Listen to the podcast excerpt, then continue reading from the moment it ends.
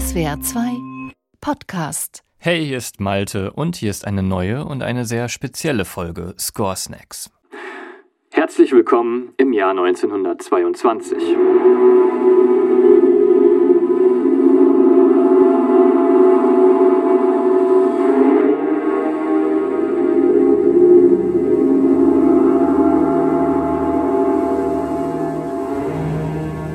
In Schwarz-Weiß, im Stummfilmzeitalter.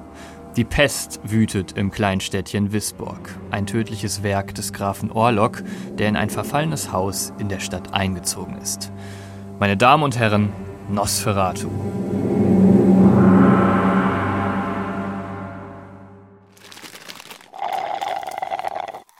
Score Snacks. Die Musik deiner Lieblingsfilme. Am Fenster des Hauses gegenüber ist ein Mann zu sehen. Fahle weiße Haut, ein unförmiger Kopf, spitze Ohren. Unmenschlich sieht er aus. Es ist Graf Orlok. Die junge Frau Ellen fällt bei seinem Anblick dramatisch in Ohnmacht. Der Schatten des Monsters ist zu sehen. Es schleicht die Treppe hoch zu Ellens Zimmer. Die liegt auf dem Bett. Entsetzen ist in ihren Augen zu sehen. Der Vampir kommt näher und näher. Sie schreit. Das ist eine ikonische Szene aus Friedrich Murnaus Film Nosferatu von 1922. Und was ihr gerade gehört habt, ja, das wäre ziemlich genau das, was ihr 1922 auf der Leinwand gesehen hättet. Keine Dialoge, keine Geräusche, Worte nur über eingeblendete Texttafeln. Aber ich habe euch natürlich was vorenthalten, die Musik.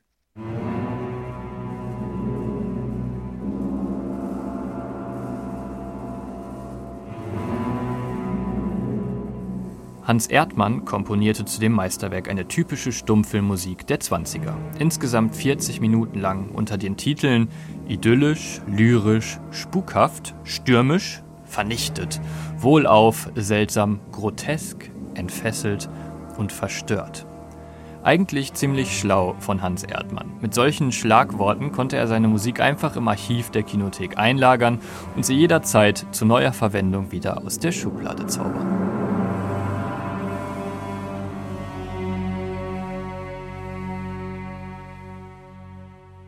Hans Erdmann, der Hans Zimmer der 1920er. Die Musik von Erdmann zu Nosferatu, die wir heute kennen, musste allerdings rekonstruiert werden. Seiten fehlten, zu manchen Melodien wurden gar keine Instrumente vorgegeben und so klingt zum Beispiel jetzt die Fassung des Komponisten Gillian Anderson.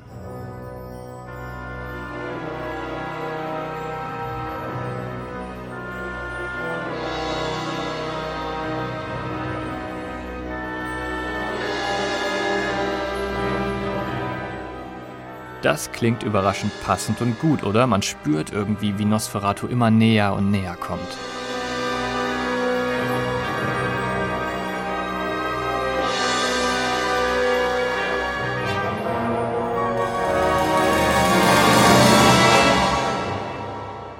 Aber wie kam man damals überhaupt auf die Idee, die ersten Filme mit Musik zu unterlegen? Nun, da gab es zum Beispiel praktische Gründe. Kinos waren damals ganz anders, als wir sie heute kennen. Nicht so abgeschirmt von der Außenwelt. Und die Außenwelt, die konnte laut sein.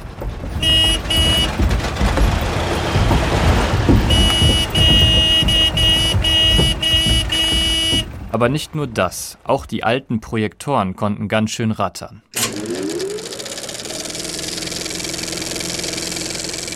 Dabei war es für das Publikum sowieso schon seltsam, stumme Menschen auf der Leinwand zu sehen. Wie sollte man denn da in den Film gezogen werden? Ein anderes Argument für Musik im Kino klingt für uns heute wahrscheinlich noch unglaublicher. Aber die Leute hatten schlichtweg Angst in einer abgedunkelten und ungewohnten Umgebung. Die Musik sollte auch beruhigend wirken. Wir reden hier noch nicht von so detaillierten Kompositionen wie Nosferatu. Nein, so Anfang der 1910er Jahre bestand die Musik zu Film einfach aus Schlagzeugern oder Pianisten, die live zum Film Musik machten. Viele mehr oder weniger begabte Komponisten schrieben für Filme eigene Stücke, die dann als Kinomusiksammlungen die Runde machten. Oft greifen die Stummfilmpianisten aber auch einfach auf Listen und Ratgeber zurück, die zum Beispiel unter der Rubrik Traurigkeit das hier empfehlen.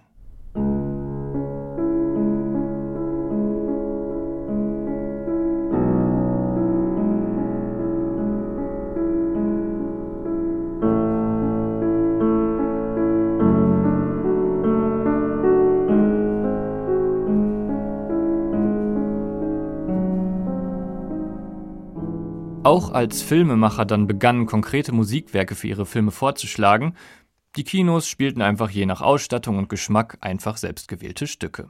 Anfang der 1920er kam dann schließlich immer mehr die Königin der Instrumente in Mode.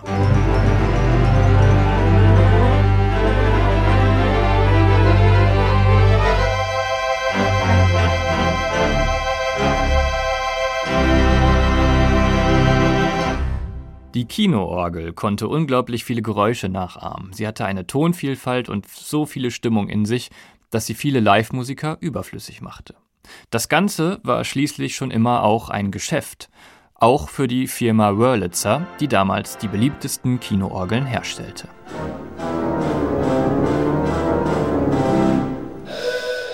Ab dem Moment gab es dann schon viele Möglichkeiten, auch Geräusche in Filmen mit Klängen abzubilden. Jetzt war es nur noch ein kleiner Schritt zu Nosferatu, der Symphonie des Grauens.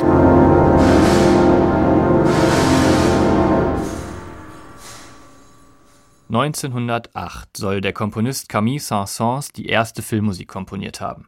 Zum Film Die Ermordung des Herzogs von Guise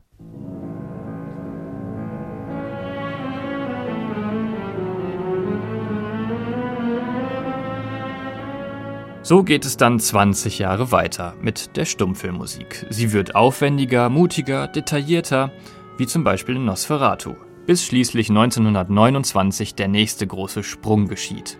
In diesem Jahr unterlegt Max Steiner in King Kong das erste Mal gesprochene Dialoge mit Musik. Ein absoluter emotionaler Schock für das damalige Publikum. Und das Ende einer Ära. Mein persönliches Highlight der Stummfilm-Ära ist übrigens ein sowjetischer Propagandafilm.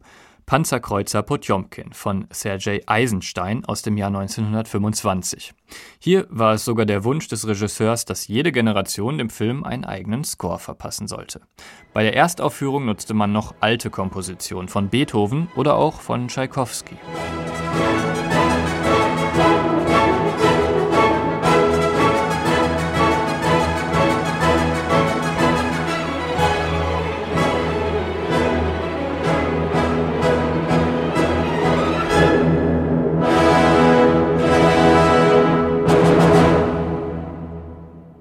Aber für die deutsche Erstaufführung komponierte ein Jahr später Edmund Meisel einen ganz besonderen Score, der mittlerweile auch rekonstruiert wurde. Die Soldaten auf dem Kriegsschiff haben revoltiert. Madiges Essen und schlechte Führung haben sie zermürbt. Die Revolte gelingt, nun müssen die Meuterer allerdings vor dem Rest der Flotte fliehen. Der schwere Kreuzer muss so schnell sein wie noch nie. Die Maschinen laufen langsam an, werden immer schneller, eine gewaltige Kraft entsteht. Dampf kocht hoch, schneller, schneller. Der Riese nimmt Fahrt auf, der Motor läuft auf Anschlag. Es muss einfach klappen.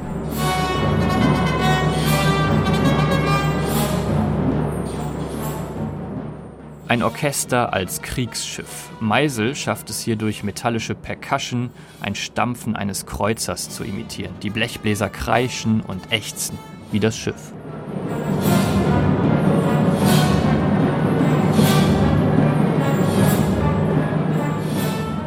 Gleichzeitig kommt die emotionale Anspannung der Matrosen bei uns an. Meisel verschiebt sein Tonkonstrukt immer einen Halbton höher. Dadurch wird die Spannung gesteigert. Eine solche Steigerung, dass uns klar wird, irgendwann wird das Schiff kollabieren. Das ist große Filmmusikkunst im Jahre 1926 und eine Technik, die auch in modernen Filmen angewendet wird.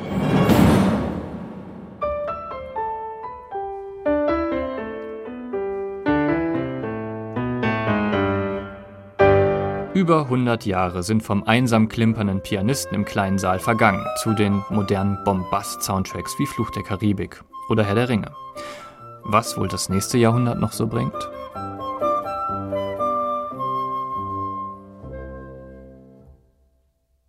Scores Next ist ein Podcast von SWR2.